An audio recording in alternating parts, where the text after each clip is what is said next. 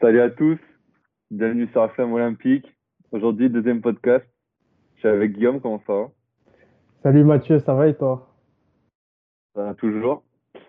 Bon, aujourd'hui, on aborde euh, un sport après notre première interview avec euh, Jade Maréchal. Donc, le basket, sport collectif qui va être très suivi, gros, gros événement. Donc, aujourd'hui, on va aborder plein de sujets pour que vous ayez les bons outils pour suivre l'épreuve aux Jeux de Tokyo. Donc on va parler du format, on va parler de l'historique, on va parler de l'hégémonie des États-Unis avec la Dream Team, de l'équipe de France.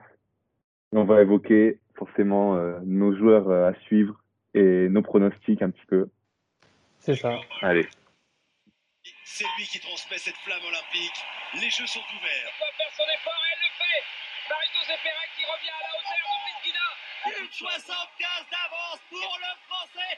Son 5,97.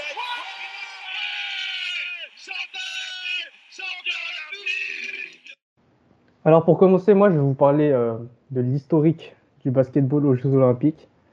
Il faut savoir que la première apparition du basketball aux Jeux Olympiques a été en 1904 aux Jeux de Saint-Louis, mais ce n'était pas une épreuve officielle de la compétition. Médaillable. C'est ça. Elle a été officialisée en 1936 aux, Jeux- aux Jeux Olympiques de Berlin, en ce qui concerne pour euh, les, les- les masculins.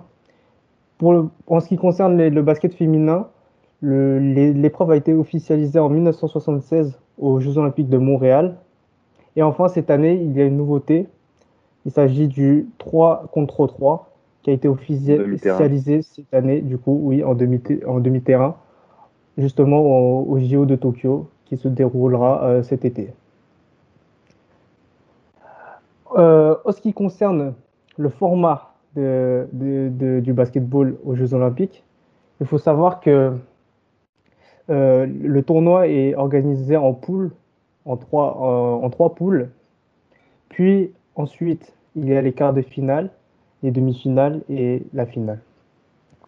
Pour se qualifier, il faut faire dans les deux premiers.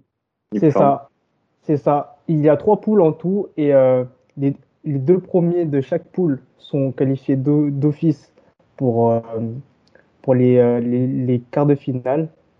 Ils seront placés dans des chapeaux et euh, chaque équipe sera tirée au sort selon leur classement pour le- les quarts de finale. C'est-à-dire que le premier du chapeau A peut très bien tomber contre le, le deuxième du chapeau B ou le troisième du chapeau B. Et en ce qui concerne euh, le, play-in des troisièmes, il faut savoir que chaque, chaque troisième de poule sont également repêchés dans un tournoi de, play-in où euh, ils vont jouer entre eux. Et euh, seulement deux équipes, du coup, seront qualifiées pour les quarts de finale et qui seront du coup troisième dans les, dans les chapeaux pour être tirés au sort et affronter les autres équipes. Et ça, c'est une nouveauté, le format. Parce qu'avant, c'était en quatre groupes, il me semble. Il me semble aussi également, c'est c'est quelque chose qui, qui est nouveau. Ok, Guillaume, donc maintenant qu'on a un bon aperçu du format et de Ouais. l'historique des jeux, peut-être que tu vas pouvoir nous donner des, des nations qui ont dominé le basket au, C'est ça. pendant les Olympiades. Est-ce que c'est le cas? Il y en a qui sont détachés au classement des médailles. Justement, j'allais euh, y venir. Alors, à ton avis, tu penses quelle est la nation qui a remporté le plus de médailles d'or aux Jeux Olympiques? Ah, c'est très dur. J'hésite entre, euh, entre la Thaïlande et la Finlande. Mais dis-moi, t'es spécialiste de toute façon. Euh, je ne sais pas d'où tu sors ces informations, mais je pense que n'importe quelle personne dirait les États-Unis, bien évidemment. Ce sont les États-Unis qui, qui possèdent le plus de médailles d'or au basketball, que ce soit côté masculin et féminin. En effet, 15 médailles d'or au, au compteur au côté masculin et 8 médailles d'or côté féminin. Non, mais j'ai dû tomber dans une fake news, je pense. euh, Ah, je sur pense. Internet, on trouve de tout. On trouve de tout.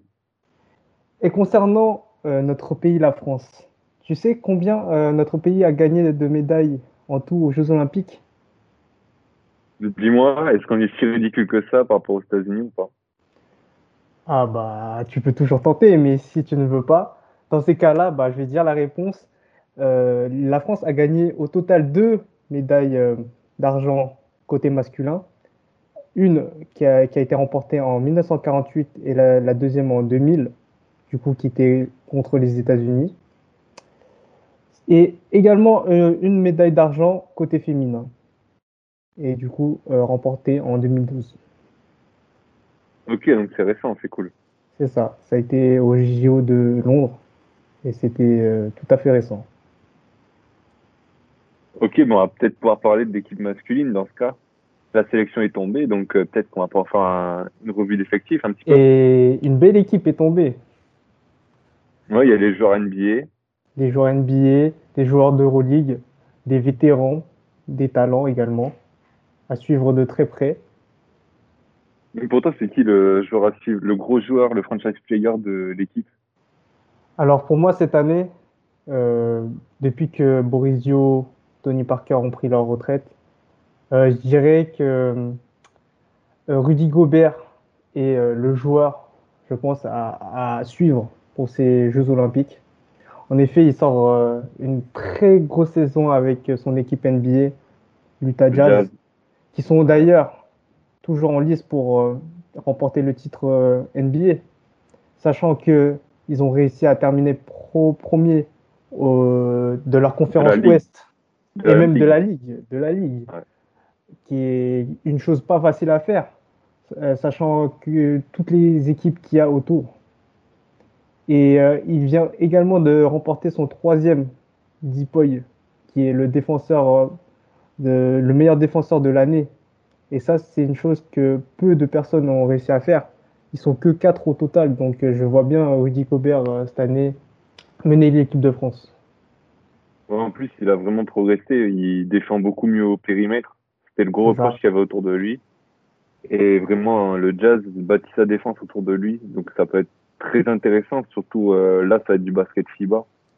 C'est ça. Donc il sera moins exposé à des pivots extérieurs euh, qui vont l'amener hors de la raquette. Ça cool. dépendra uniquement euh, des, de chaque nation, comment elle préfère jouer. C'est pas forcément le même style que qu'en NBA.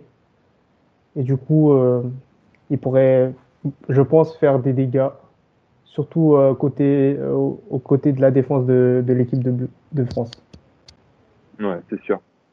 Par contre, moi, j'ai un petit, un petit truc à dire, c'est que Adrien Moerman, le, le cadre de l'Ada- l'Anadolu FS, qui est champion d'Europe euh, actuellement, il s'est pas fait recruter et d'ailleurs, ça lui a, ça lui a causé un- une petite sortie dans la presse où il a déclaré qu'il arrêtait sa carrière internationale Ouais, parce que Vin- Vincent Collet l'a refusé, alors que, comme je l'ai dit, champion, champion d'Europe, il a été meilleur score de la saison régulière du club turc.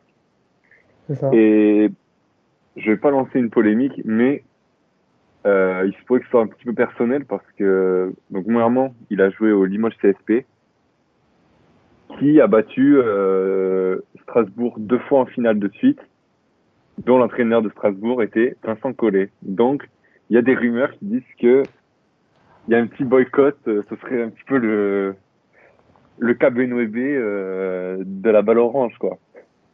C'est possible, c'est possible, mais j'ai l'impression que Vincent Collet essaye de garder le même groupe qu'il avait auparavant, à savoir les vétérans tels que Batum, euh, Nando De Colo, euh, euh, Thomas Hurtel.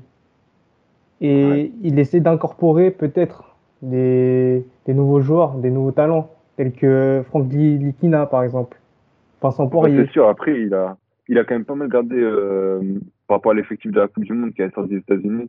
C'est ça, il a fait des petits euh, ajustements. Et par exemple, moi, euh, j'aurais voulu voir euh, Sekou Doumbouya sélectionné, mais comme je Ouais, pense est qu'il.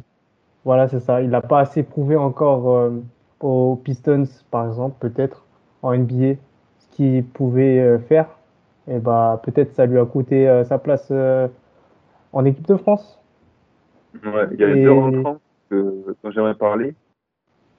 On a euh, Gershon Yabusele qui était ça. passé par euh, ancien Boston, ancien c'est ça. Il Ouais. était au, au Celtics. maintenant, il joue à l'Asvel où il s'amuse. C'est le meilleur shooter de, de la Ligue française. Et voilà, donc il fait une grosse, grosse saison du côté de l'Asvel. Euh, L'Asvel, on peut retrouver ben, Thomas Hurtel, qui Mertel, oui. s'était fâché avec son coach euh, du côté de Barcelone. Et du coup, ben, maintenant, on a une grosse, grosse équipe euh, du côté de l'Asvel qui a un sacré court avec Antoine Dio, si je dis pas de bêtises. Et je ne dis jamais de bêtises. C'est ça. Et, euh, Euh, Et deuxième joueur dont j'aimerais parler, c'est euh, Timoteo Cabarro. Euh, donc, euh, ancien joueur des Sixers qui a été drafté par, euh, par cette équipe. Il fait une bonne il saison. a été transféré. Ouais, Une il a été saison transféré en- du côté d'Atlanta euh, auparavant et maintenant il est honnête. Au Il a réussi à faire sa place. en il était en two-week contract au début. Et maintenant, ouais, il a de bonnes minutes et il fait le taf. Donc, ça, ça. peut être pas mal. Lui qui avait été euh, ben, laissé sur le carreau en dernier euh, pour effectuer de la Coupe du Monde, il peut euh, tirer son épingle du jeu au poste d'ailier. C'est ça. En voyant cette équipe des Bleus, je pense que ils peuvent même créer la surprise. Et moi, je les vois bien euh, finir euh, troisième de, de ces JO. Je pense Troisième, que ouais. c'est ça, puisque enfin, je pense que Vincent Collet a réussi à, à bien, à bien mixer euh, son équipe entre vétérans et euh, c'est-à-dire vétérans avec des joueurs de, qui ont l'expérience déjà des Jeux Olympiques et des jeunes joueurs qui peuvent apporter euh, leur, leur talent dans cette équipe. Et je pense qu'ils peuvent Ouais. aller loin ensemble. Ouais, il a aussi, il a beaucoup misé sur la taille. Entre euh, Gobert, entre Vincent Poirier, qui joue en Espagne, là, au Real, et qui fait 2m13. Il aurait pu prendre des joueurs qui étaient peut-être plus mobiles au poste de pivot. Mais il a décidé de prendre Poirier vraiment pour la taille. euh, et il a Poirier pris qui- euh, Poirier qui est passé c'est 2m13. également, également aussi en NBA, qui est passé euh, chez les ouais, Sixers plus les aussi. Sixers, ouais. Sixers et Ah, qui est aujourd'hui maintenant euh, au Real de Madrid. Donc Ouais, euh, contre à suivre. C'est ça. perdu. Et du coup, j'aimerais savoir, toi, quel serait ton, ton 5 majeur parmi, parmi les joueurs qu'on a ici avec nous dans notre équipe de France pour cette année? Hum, Alors, mon 5 majeur, donc on a un roster à 15. C'est ça. Mon roster, bon, j'ai joué un peu sur l'expérience quand même. Donc, je vais mettre Thomas Hurtel à la main. Un gros joueur d'expérience. euh, il, a, il a déjà mis les gros shoots euh, contre l'Espagne. On se souvient des, des commentateurs en feu. Ok. M- Moi, j'aurais pensé à, à Franck Litina, quand même, titulaire. Mais je pense que Vincent Collet privilégiera euh, obligatoirement l'expérience. Mais je trouve ça dommage car euh, Litina, c'est vraiment un talent euh, à développer qui est très, qui, qui est très bon en défense et également dans l'organisation euh, du jeu. Donc, euh, moi, j'aurais peut-être pris des que- risques et peut-être tenté ça, tu vois. Ouais, mais moi, je partir avec Hurtel, qui est quand même une valeur, je pense, plus sûre que Ntilikina, même s'il apporte plus de, de sécurité en défense. Ouais. Mais je pars avec Hurtel, euh, il a l'expérience, il Ok. sait euh, pas son équipe de France. Donc, et c'est toujours, euh, c'est toujours bien euh, de, au JO. Ouais, Donc après, à la- à l'arrière, je vais partir avec euh, Evan Fournier. Donc l'ancien du match transféré au Celtics. Ça, il n'y a aucune, euh, aucune contestation. Ouais. On Même s'il y a eu des est- playoffs, ça reste euh, un gros score meilleur arrière. Début de saison avec le Magic où il a été euh, très très bon. Il a fait ses meilleurs euh, pourcentages en carrière. C'est ça. À l'aile, Nando De Colo, aussi, euh, leader émérite de l'équipe de France. là aussi, la même, la même chose pour moi, je dirais. Il a fait tous les gros clubs en Europe. Il, joue au C- Ouais. il a joué au CSKA. Il a gagné l'Euroleague aussi, justement avec euh, le CSKA. Joueur très très intelligent et euh, pareil, valeur sûre, expérimenté. Donc je pense que Vincent Collet fera appel, appel à lui. Ouais, c'est sûr. Et ensuite, euh, secteur intérieur, je vais peut-être te laisser euh, faire ton avis. Alors pour le secteur intérieur, moi je dirais tout d'abord bah, Nicolas Batum, Ouais. quasiment sûr à 100%, car il a l'expérience. Euh, maintenant, il est plus souvent, il est souvent utilisé au poste d'intérieur, euh, même voire pivot. Notamment, on peut le voir là au- aux Clippers en- pendant les playoffs. Euh, Tyronn Lue, qui est euh, le, le coach des Clippers, l'utilise souvent. Quel coach? Quel coach? voilà, on veut quel coach? Et il il l'utilise souvent en- dans l'intérieur, que ce soit en poste d'ailier fort ou de pivot, car en ce moment il joue en, en small ball, qui est le fait de réduire la taille dans, dans le 5 majeur et d'être plus mobile. Et, Ouais. euh, et c'est vrai que là, Batum en ce moment réalise vraiment des, de, beaux- de bons playoffs. Ouais, c'est un vrai sniper, toute la saison même. hein. C'est fait une ça, sacrée saison alors que c'était compliqué à Charlotte. Il s'est ça. fait euh, libérer de son contrat et il a vachement rebondi. Je pense qu'il y a beaucoup de personnes euh, qui s'attendaient pas à une saison pareille. C'est ça. En fait, on voit pas euh, sur, directement sur les stats, il produit pas les stats qu'on veut, mais quand on le voit jouer sur le terrain, on voit que il est présent, que ce soit en attaque, que ce soit en défense, que ce soit dans l'organisation euh, du jeu même.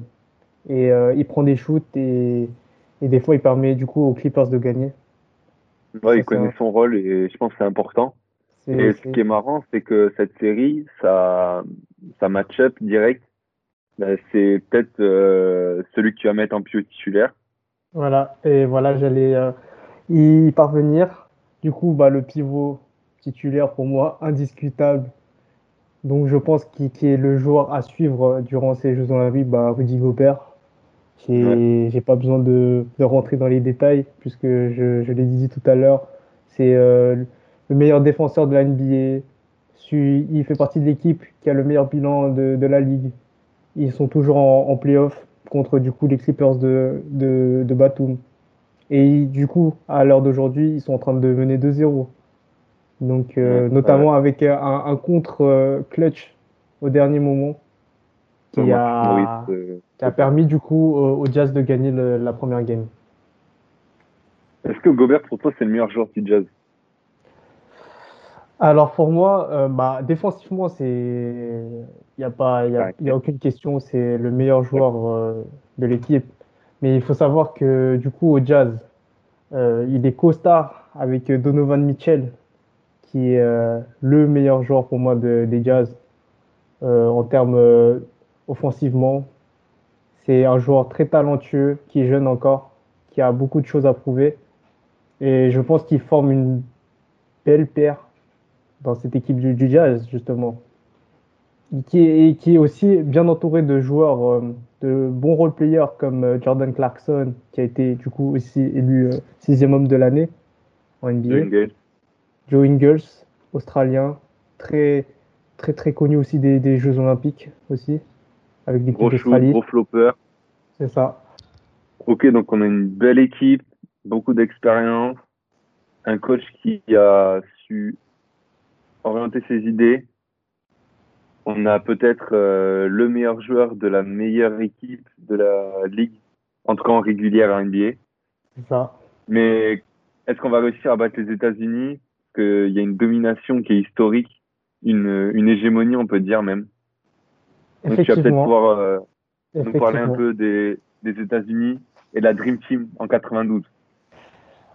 C'est ça. Et du coup, pour revenir à ta question, il est sûr que pour gagner le Saint Graal euh, aux Jeux Olympiques, dans cette épreuve-là, il faut bien sûr battre le géant américain, qui, euh, je rappelle, a dominé depuis le début des Jeux Olympiques, euh, sur tout- toutes les années, du début jusqu'en 1972, où là, l'URSS a réussi à, à gagner contre les États-Unis, avec un, La panier d'Alexander. Belov, qui a Grosse rivalité politique, c'est ça. sportive. euh, donc euh, vraiment, c'est une des euh, peut-être le meilleur match euh, de, de l'histoire des Jeux Olympiques en basket. C'est ça, car il y a eu une fin où apparemment qui a créé des polémiques à cause des, décisions arbitrales et du coup qui a coûté la finale aux États-Unis, qui ont longuement contesté, mais qui au final bah, a quand même perdu. Ouais, après, la décision de l'arbitre, elle était en réalité juste, mais c'est la, la façon de procéder qui était illégale. C'est ça, je pense qu'ils étaient plutôt énervés à cause de ça.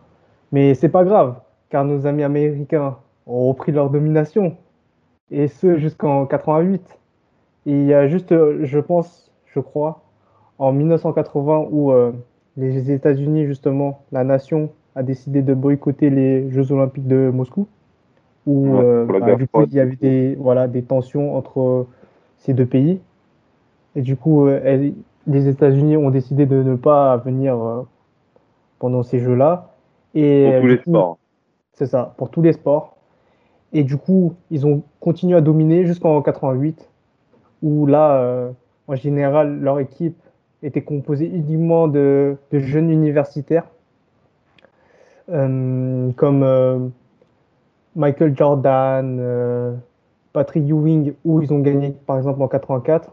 Mais en 88, ils ont été éliminés justement en demi-finale face aux soviétiques euh, Darvidas Sabonis, un, un, un Européen très connu qui est d'a- d'ailleurs dans le Hall of Fame, qui a marqué les esprits dans la NBA quand, à- quand il était à Portland. Ouais, Et euh, le- du coup, euh, c'est sa nation qui finira même par gagner euh, les- la médaille d'or durant les JO de 88. Ouais, de Sabonis, de toute façon, c'est le père spirituel de Nikola Jokic. C'est le pivot, euh, passeur par excellence. Passeur par excellence, euh, se prend pas la tête avec la, la- son, son athlétisme, qui ne cherche pas sait forcément à, à dunker, des, des pas de pivot euh, très ordonnés. Vraiment, euh, c'était beau à voir. Et euh, il du coup, était arrivé plus tôt dans la ligue en NBA parce qu'il a été drafté, il avait plus de 30 ans. S'il était Ah arrivé ouais. plus tôt, peut-être qu'on en aurait parlé comme d'un, peut-être euh, un des tout tout meilleurs d'histoire. De toute façon, il a été au Hall of Fame. c'est ça. De toute Maintenant, façon, il a marqué euh, les esprits. Ouais. Et du coup, suite à, à- à ces Jeux Olympiques, euh, les États-Unis ont décidé de saisir le, le CIO pour euh, justement amener euh, leurs pros aux Jeux Olympiques. Alors en fait, c'est quelque chose qu'il faut expliquer, puisqu'en fait, les Jeux Olympiques, à la base, c'est un événement pour le sport amateur. Donc, qui ne- n'est pas censé accueillir les sportifs qui vivent de cette activité, qui n'ont pas de sponsor, par exemple. Ça a coûté euh, la, fin de carrière olympique à Suzanne Anglen, notamment dans les années 20, quand elle a décidé de s'exporter aux États-Unis pour pouvoir euh, gagner sa vie de sa passion. Ce qui est compréhensible. Mais c'était pas l'ADN des Jeux Olympiques. Ça. Et de ce fait, euh, les joueurs NBA ne pouvaient pas intégrer les Olympiades pour les raisons que je viens d'évoquer. Et du coup, euh, la fédération euh, américaine a fait une grosse pression sur le CIO pour pouvoir intégrer les joueurs NBA, qui a été accepté en vue des Jeux de Barcelone en 92. Et donc ça a Et donné la Dream voilà. Et s'ensuit la Dream Team, qui a été composée de deux jou- 12 joueurs, tous euh, pratiquement Hall of Fame, euh, composé d'un coach Hall of Famer, Chuck Daly, qui, qui était à l'époque justement coach des Bad Boys de Pistons, de, où il a réussi à gagner deux titres. Et du coup, il a, pris, il a eu le privilège de, de coacher une équipe cumulant à la fin de leur carrière euh, environ 107 euh, sélections All-Star et 17 titres NBA. C'est vraiment euh, quelque chose. remplie des armoires. Quoi. Voilà, c'était rempli. Une, une équipe qui était composée de leur capitaine, Magic Johnson, qui était plutôt en fin de carrière, mais qui voulait finir par des JO réussis. De son ami de longue date aussi. Magic Johnson qui avait euh, mis une pause à sa carrière à Voilà, suite de son test positif au, au VIH. Et donc Oui, il est revenu ça. pour l'occasion. C'est ça. C'était euh, ses derniers matchs euh, de, de, de basketball, il me semble. Et il était accompagné justement de son ami de longue date, euh, Larry Bird, ou, ou qui, était, également chez les Celtics à l'époque. Il y a une grosse rivalité entre eux deux, mais c'était euh, des amis. Et également, du coup, de Sa Majesté His Ernest, Michael Jordan, on ne présente plus. Vraiment considéré comme le meilleur joueur de tous les temps euh, de la NBA, du basket. C'était euh, du coup une belle génération avec également des joueurs comme David Robinson, Karl Malone, des joueurs euh, qui Ouais, étaient même les très, très remplaçants, bons. euh, Même les remplaçants envoyaient du lourd. Vraiment du lourd. Des, des Charles Barkley, des John Stockton, Chris Mullin. Mais il y a eu, il y a eu un joueur qui a été boycotté et qui était considéré comme le meilleur meneur à l'époque. C'est Isaiah Thomas quand même. Ouais, Isaiah Thomas, euh, qui, en plus, on l'imagine, aurait pu avoir les faveurs de son entraîneur, mais il y a eu un boycott de certains joueurs, des vice-capitaines. Justement, des trois capitaines, Michael Jordan, Larry Bird et Magic Johnson, qui, ont, qui avaient une euh, grosse rivalité avec les Pistons et notamment Isaiah Thomas. Et du coup, il y avait un peu de rancœur également. Et euh, ils ont décidé de boycotter euh, Isaiah en disant que s'ils prenaient Isaiah, et bah, ces trois joueurs-là allaient, ne viendraient simplement pas euh, euh, aux Jeux Olympiques. Et du coup, euh, Chuck Daly a décidé bah, également de garder ces trois capitaines et du coup ne pas prendre Isaiah Thomas. Ok, donc, euh, une domination sans partage des États-Unis dès les poules. Ouais. Ils vont affronter euh, les malheureux Angolais qui, qui ont vu euh, des joueurs euh, All-Star, des légendes, leur rouler littéralement dessus. Et heureusement pour eux, ça a été le cas pendant toute la compétition. Toute la compétition. avec plus de 40 points de marge de moyenne, plus de 43 même. Euh, il me semble que leur coach a fait quelque chose, euh, D'inédit. plutôt n'a pas fait quelque chose assez inédit. Il n'a il a, il n'a pas pris de temps mort du, du, du tournoi. C'est quelque chose que, que l'on voit rarement euh, dans le basket. Voilà, Et- pas besoin d'ajustement au match, il n'y a pas de souci, on déroule. Ça, la- ça a montré du coup leur, la suprématie de leur équipe à l'époque pendant les JO de 92. Et c'est pour ça du coup le nom euh, de la Dream Team.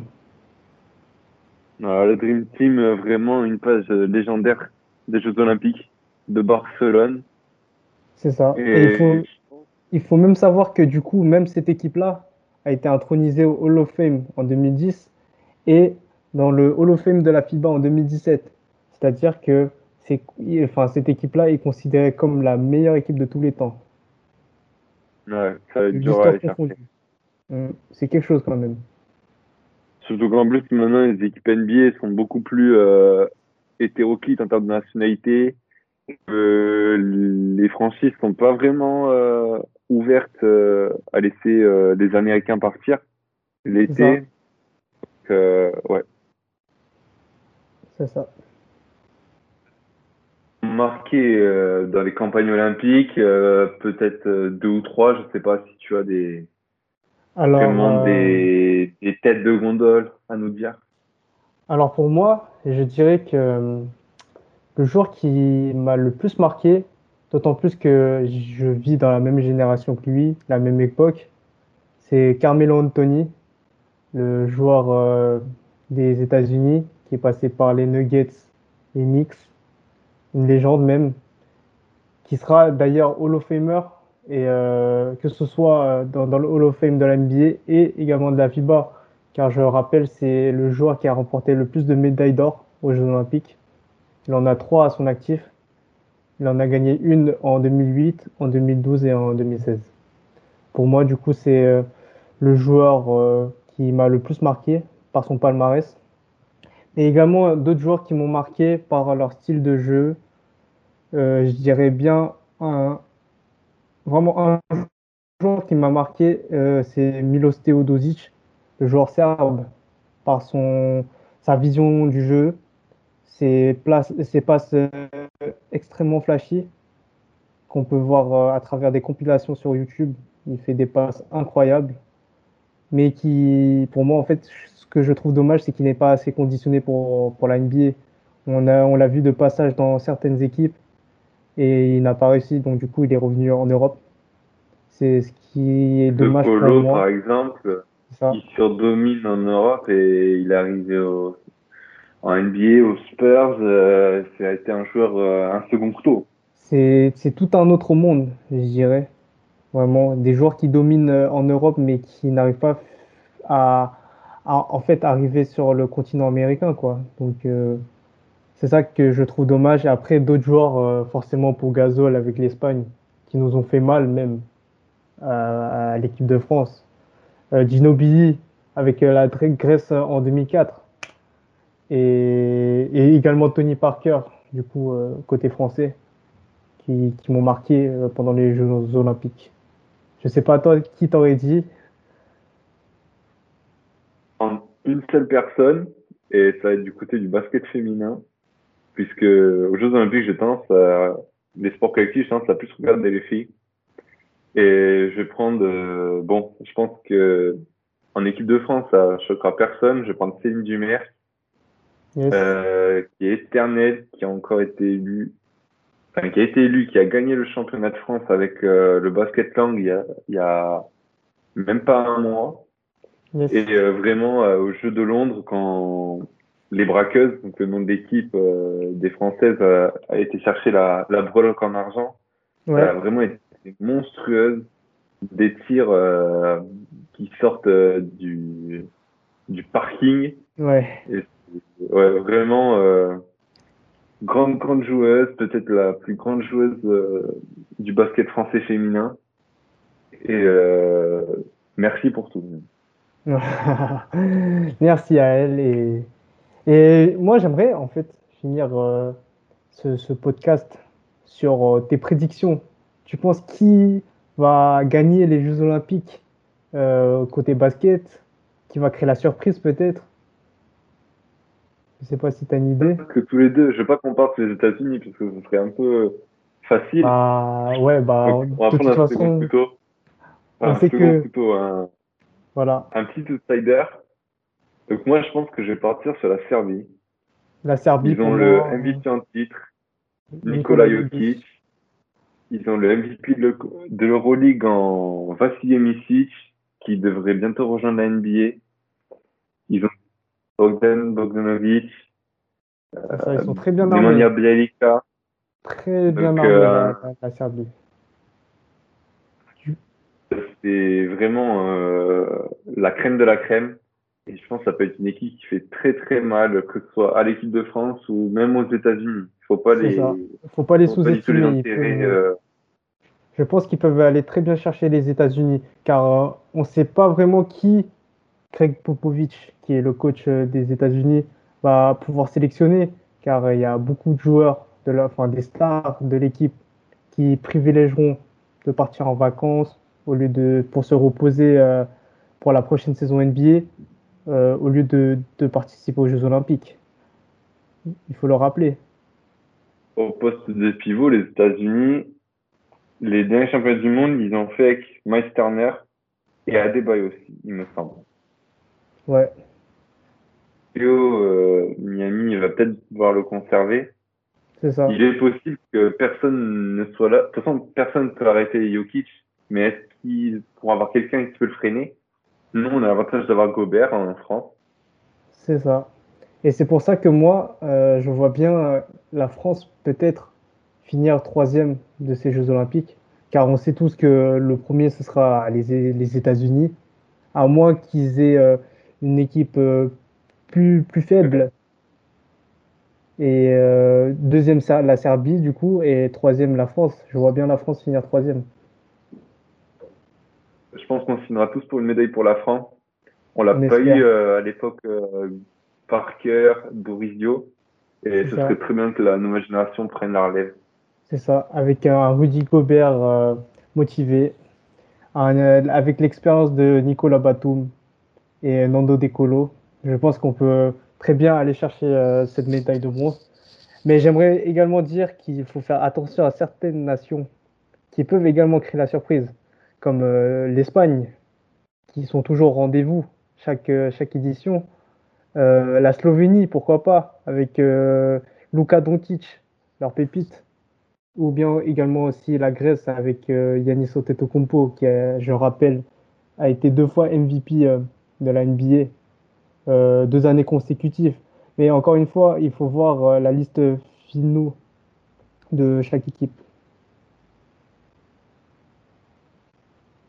Merci Guillaume pour euh, ce podcast. Euh, on l'espère qu'il vous a plu, qui, a, qui aura été assez complet, on l'espère.